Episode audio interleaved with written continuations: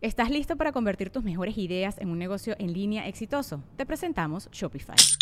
Tal vez no lo sabías, pero nuestro podcast More Than Mamis es un negocio y lo empezamos por supuesto para desahogarnos y hablar sobre la maternidad, no para convertirnos en expertas de ventas y del e-commerce. Así que sí, necesitábamos ayuda para vender nuestro merch y poner en marcha nuestra tienda. ¿Y cómo suena con Shopify? Llegó otra venta. Shopify es la plataforma de comercio que está revolucionando millones de negocios en todo el mundo. Ya seas un emprendedor desde tu casa o desde donde sea, Shopify es la única herramienta que necesitas para iniciar, administrar y hacer crecer tu negocio sin dificultades. Con Shopify puedo gestionar pedidos, envíos y pagos desde cualquier lugar, brindándote toda la información y estadísticas de tus ventas al detalle. Regístrate para un periodo de prueba con tan solo un dólar al mes en shopify.com barra sonoro, todo en minúsculas Ve a shopify.com barra sonoro para llevar tu negocio al siguiente nivel. Shopify.com barra sonoro. Welcome to the Listening Time Podcast. Hey, everybody, this is Connor, and you're listening to episode 82 of the Listening Time Podcast. I hope you're all doing well. I want to thank all of my members, all of my super members, family members, and Listening Time VIPs Thank you all for supporting me and helping me do what I do. I definitely wouldn't be able to record this podcast on a weekly basis and continue like this if I didn't have your support. So, thank you for that. And if you would like to support me and you're not yet a member, feel free to join my membership and you'll get a lot of extra content every month and you'll also support me uh, as I create this podcast and put it out there for all the English learners around the world to help them with their listening. So, uh, if you join, you'll also get my specialized training. And in particular, if you become a listening time family member or a listening time VIP, you'll also get my advanced podcast episodes every month. You'll get two per month where I speak fast, and of course, I provide the transcript. So, this will help you practice with uh, real English, with fast English. And if you become a listening time VIP, then you'll be able to ask me questions every week and I'll answer them in video format in a weekly Q&A session, uh, questions and answers session. So, if that's interesting for you, then click on the link in the episode description below this episode. That's patreon.com slash listening time. All right, in today's episode, we're going to talk about criticism. This is an important topic because we all face criticism at different points in our lives. And sometimes we criticize others at certain points. And this can be hard to deal with. It can be hard to give good criticism or receive criticism. So I think this will be a good topic to talk about. Remember that you have the transcript available for this episode. That's in the episode description below the episode. So click on that and use it if you need to see what I'm saying, if you need help with understanding this episode, then you have the transcript there to help you out. And if you like this podcast, please give it a five star rating and share it with anyone else who might find it useful. All right, let's get started. Are your ears ready? You know what time it is. It's listening time. All right, let's talk about criticism. So, criticism is everywhere. We can face criticism at work, maybe from our boss, from a coworker, from a client, uh, at school, right? We can be criticized by a teacher or a classmate. We can be criticized by our parents, by our friends, by our significant other. We can be criticized in many situations. In English, when we use the phrase significant other, we're talking about your husband, your wife, uh, your girlfriend, or your boyfriend. This is your significant other. So, first, let's talk about receiving criticism. So, when other people criticize us. So, I think one of the most important things to remember when receiving criticism is to try to remove your ego from the situation. Try not to uh, feel like you are above criticism, like you should never have to hear anyone criticize you. I think we want to have an attitude uh, where we can receive criticism and it's okay. It's not the end of the world and it's perfectly normal because we aren't perfect people. Nobody is perfect. I think that's the attitude we all need to have uh, and this will help us receive criticism in a better way. So, another important thing is to understand the other person's point of view, right? The other person has a reason to criticize you, and whether or not you agree with it, they have their reason. In English, that phrase, whether or not, just means yes or no. So, for example, uh, I don't know whether or not I'm going to go to the party. This means I don't know if I'm going to go or if I'm not going to go. That's whether or not. So, whether or not we agree with the other person's point of view, we have to understand that they have a point of view that's probably different from ours. So, it's important to understand the other person's perspective, try to understand why they feel this way, why they're criticizing you. It's important to try to understand that. And when they give you their criticism, uh, I think at first it's important to acknowledge their point, acknowledge what they said. Don't try to immediately get defensive. Don't try to immediately argue. Don't try to invalidate their concern if they have a genuine concern. In English, when we say that you invalidate something, this means that you treat something as if it doesn't matter or it's not right, it's not true, uh, it's not important. This is to invalidate something. So don't try to invalidate their concern right away. Um, just try to hear them out. Try to acknowledge that they have a concern and that this is okay and you can talk about it.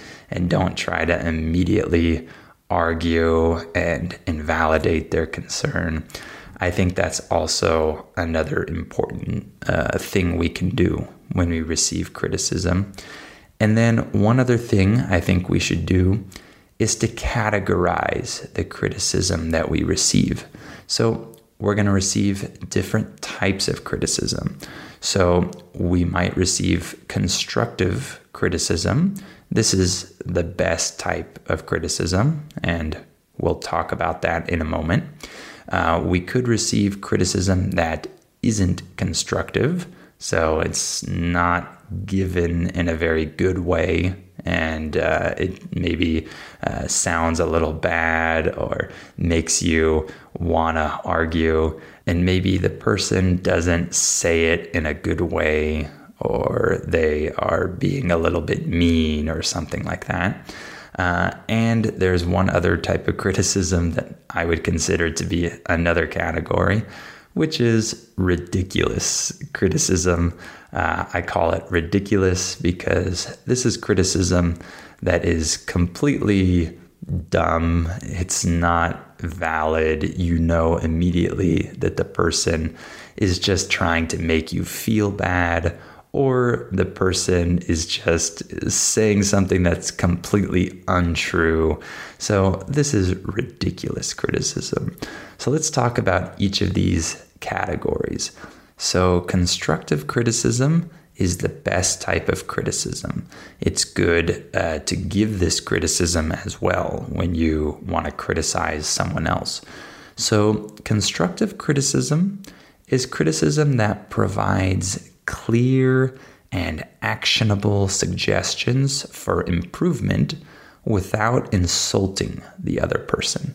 So you're giving them a very clear and easy to follow method to uh, fix something that's wrong with their behavior or their work or whatever it is. And you're not insulting them. You're not trying to make them feel bad. You're not talking bad about them. You're uh, not doing any of that. So, this is constructive criticism.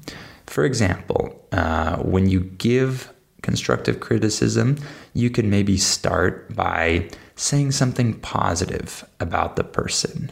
You can say something like, um, You're a great worker. You've done a lot of great work for our company, and I really appreciate what you've done.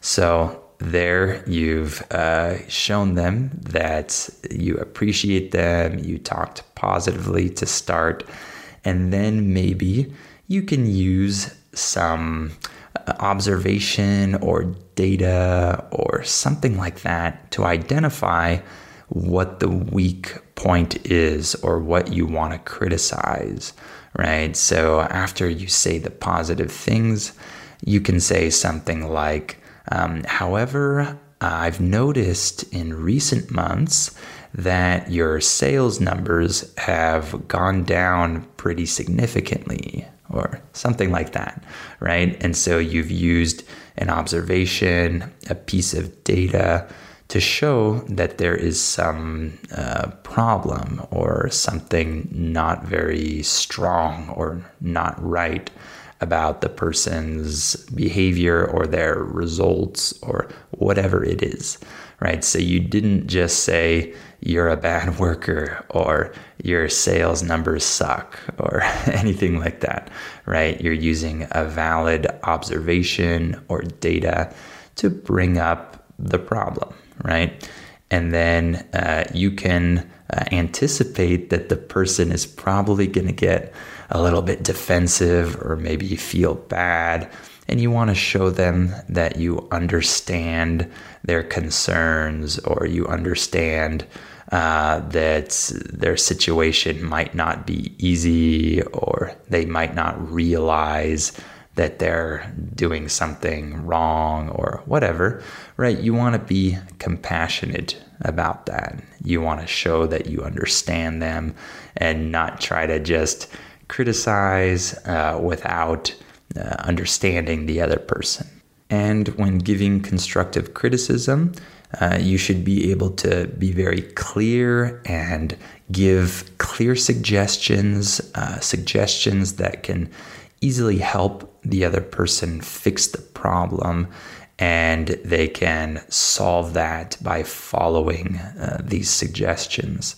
So that's a very good thing to include with your criticism, and it helps create a plan of action for the other person. So, all of that is part of constructive criticism.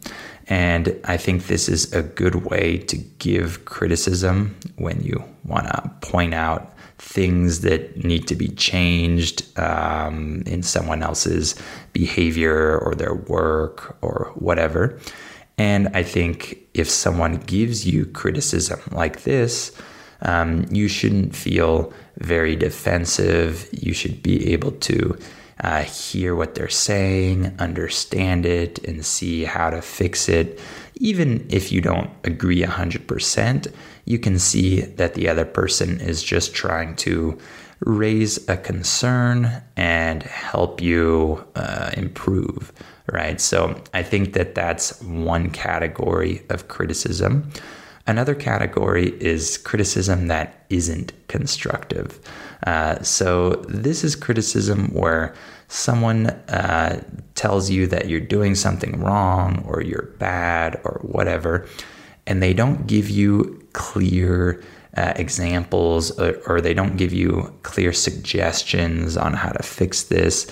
And they kind of just want to make you feel bad or just you know, tell you that you're not good. Uh, maybe they're very angry when they say it and they're not being compassionate. They're not trying to understand your side, right? This would be criticism that isn't constructive.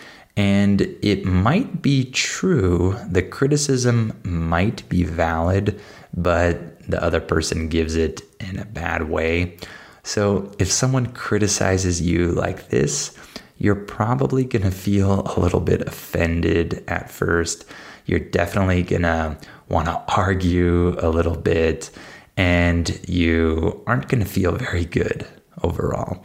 So I think when you receive this type of criticism, you definitely need to be careful because your first reaction is going to be to resist this, right? You're not going to want to hear all of this, and this might cause uh, a big problem, especially if you receive criticism from your boss or someone above you uh, like this. Uh, you definitely don't want to immediately start arguing and fighting and all of that. But it's hard because when someone gives you criticism like this, it doesn't feel good and it might even seem mean or unfair. And so you have to really try to uh, remove your ego, try to just hear the other person's main point, uh, ignore the insults if there are any insults in there, and just try to get something from the person's main point because, like I said, their criticism might be valid. They might just be uh, criticizing you in the wrong way, but their criticism might actually be something that uh, is true and that you should fix. Um, so, for example, let's say you want to give someone else criticism.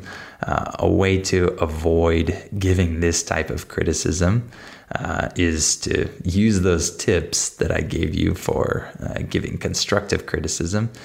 And don't do things like this where, let's say, you say to your wife, uh, I don't like your cooking. My mom cooks better.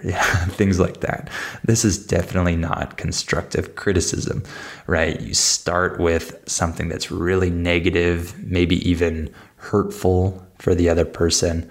Uh, in English, when we say that something is hurtful, this just means that it hurts the other person. So if someone makes a hurtful comment to you, this means that their comment hurt you right?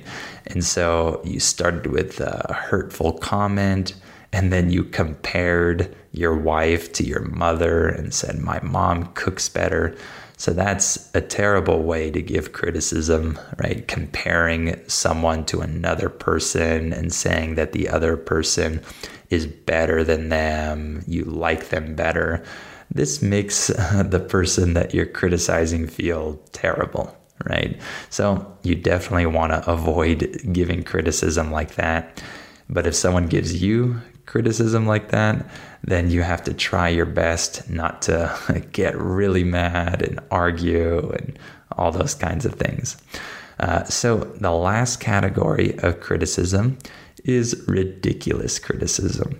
So this is criticism where someone is insulting you about something that doesn't even matter or isn't uh, even uh, relevant to what you're talking about, uh, or maybe it's criticism that is completely untrue. The other person has some weird idea about you that's completely crazy, or you have no idea what they're talking about. This would be ridiculous criticism. And I thought that for this episode, it would be funny to include a few examples of ridiculous criticism that I've received uh, during my time uh, creating content for English learners. I thought it would be fun to just include some of these uh, examples uh, and laugh at them a little bit. Uh, one uh, ridiculous criticism that I've received, maybe two or three times, uh, as far as I can remember, is people will comment on my YouTube videos or whatever, and they'll say, oh, your voice is so annoying, or something like that, right? So that might be true. Uh, a lot of you might find that my voice is annoying. I'm sure a lot of you like my voice because it's easy to understand, but I can definitely understand that it can get annoying after listening to me for hours and hours. Uh, but I think that's funny when people comment on my videos just to insult my voice about how annoying it is. And so instead of just clicking off my video and going to another English teacher, uh, they want to make sure I see how much they hate my voice, right? So, this is obviously ridiculous criticism because even though it might be true, and I'm sure the person uh, feels that way, it's completely irrelevant. They don't need to comment that on my video, and that's not something that really helps me out. I can't change my voice, right? And it's something that they don't need to say. It doesn't really help them either. So they just wanted to say it just to make me feel bad. But I don't feel bad when I get comments like that. It's definitely a funny thing for me. That's why I'm including it here. Um, another uh, ridiculous criticism I've gotten uh, this one is uh, criticism that isn't true. Um, is I've gotten this from people that have joined my membership and then they delete their membership and they say uh, that my membership is a complete scam. Uh, in English, the word scam means that someone is trying to uh, steal your money on the internet or whatever. They're trying to get you to pay them, and then they're not going to give you what you thought they would give you. This is a scam. So I've had, uh, I think, one or two people say that my Patreon membership is a scam because I don't provide the transcripts to my uh, listening time episodes, these episodes. And I'm sure most of you have noticed that in every episode, I say that the transcript is for free in the episode description below the episode. So if you're listening on Spotify or Apple Podcasts or wherever, you just have to go to the episode description. Sometimes it's called the episode notes, uh, depending on what app you're using. And you just have to click on that and then click on the link to the transcript. I provide every transcript completely for free. It takes me a long time to edit that and do that, but I want to do it for all of my listeners to help them out, and I don't charge them money for it. Uh, but I have people that don't listen to me or can't understand uh, me when I say that it's in the episode description and they think they have to join my membership to get those uh, transcripts. And when they realize that there's no transcripts on the Patreon page for the normal episodes, uh, they get really mad and think that they uh, are being robbed. I'm scamming them because they couldn't find the transcripts when in reality, all of these transcripts are free, and you just click on the episode description below the episode to see it. So that's a ridiculous insult because it's completely not true. Uh, people just don't listen when I talk about the transcripts every single episode. And one other ridiculous criticism I received recently was uh, someone telling me that they were embarrassed to be a member of my website and I was a bad person, a terrible guy, or I forget what words they used, but they said that I'm a patriotic American who doesn't understand other people and thinks I'm better than everyone else. And I had no idea what they were talking about. I had no idea where they got this idea that I'm some mean, patriotic American that thinks that I'm better than everyone else. I'm better than people from other countries. That's crazy. I mean, I've literally lived in another country for six years and I spend every day of my life talking to people from all around the world and helping them and learning from them. And my wife is from another country, my son is from another country. I mean, this is just crazy criticism, and I have no idea what they're talking about. I've never said anything uh, that this person is accusing me of. So I thought that was pretty funny because I was so uh, shocked at what they were saying. Like, this is crazy what this person is saying. But I wanted to include that here because I think it's a funny example of ridiculous criticism that I've received. All right, why don't we stop there for today? I hope this episode was interesting for you, and I hope it was good practice for your listening. Remember that you can join my membership and become a listening time family member or VIP if you want my advanced episodes. And if you become a VIP, you'll be able to ask me questions every week and I'll answer those questions in video format in a Q&A session. So click on the link in the episode description. That's patreon.com slash listening time. And of course, you have the transcript available in the episode description as well. So click on that if you need it. And if you like this podcast, please give it a five star rating and share it with anyone else who might find it useful. All right, thank you for listening to this episode, and I'll talk to you on the next episode of Listening Time.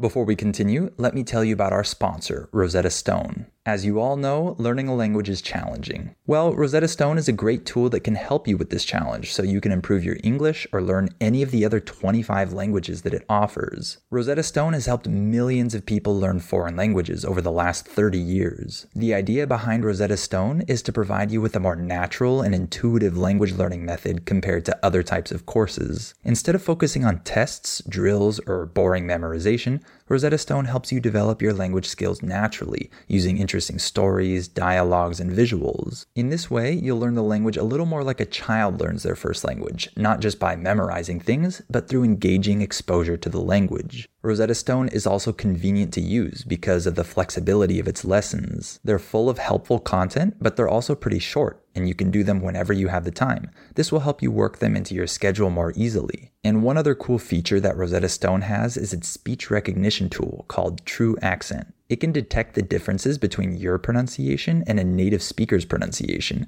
so it can give you feedback on how you're pronouncing words and help you improve. As you can see, Rosetta Stone is a language learning tool with a ton of value. Don't put off learning that language. There's no better time than right now to get started. For a very limited time, Listening Time listeners can get Rosetta Stone's lifetime membership for 50% off. That's 50% off unlimited access to 25 language courses for the rest of your life. Redeem your 50% off at rosettastone.com slash listening time today.